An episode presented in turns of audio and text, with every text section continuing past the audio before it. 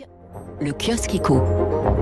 Les grands titres de la presse économique dominés ce matin par la synthèse hein, du sommet du G7 ce week-end en Cornouailles. On a parlé de la pandémie, bien sûr, un milliard de doses pour les pays pauvres, de la réduction des émissions de gaz à effet de serre, mais le seul vrai sujet, en fait, c'était la Chine. Le Figaro nous dit que Joe Biden a relancé le multilatéralisme, que les sept plus grandes puissances occidentales ont tenu à afficher leur cohésion, à resserrer leurs liens. Alors ça, c'est la lecture officielle, car à regarder de plus près ce G7, comme l'écrit avec le boucher dans l'opinion. Ce G7, en fait, n'existe pas. Il n'est que le G1. America is back, oui, mais l'Europe derrière elle. Hein. On s'aligne dans la Pax Americana retrouvée, écrit avec le boucher.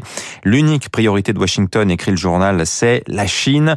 Toutes les décisions américaines sont calibrées en fonction de son but, qui est de faire mieux que Pékin.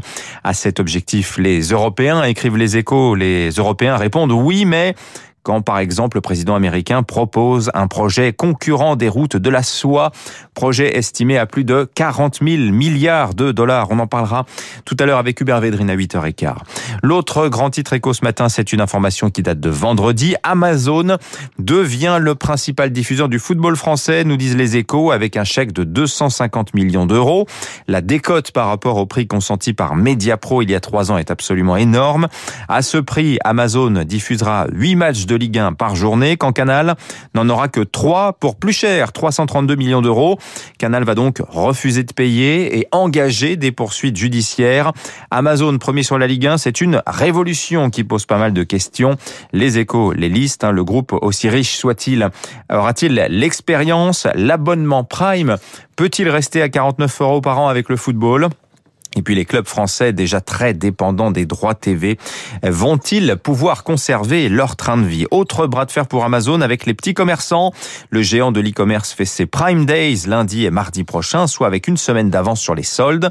C'est ce qui s'appelle couper l'herbe sous le pied de la concurrence dans une tribune parue hier dans le journal du dimanche.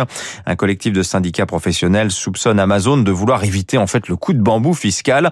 En effet, le 1er juillet, les produits de moins de 22 euros qui ne proviennent pas de l'Union européenne seront soumis à une TVA de 20%, ce qui n'est pas le cas pour le moment.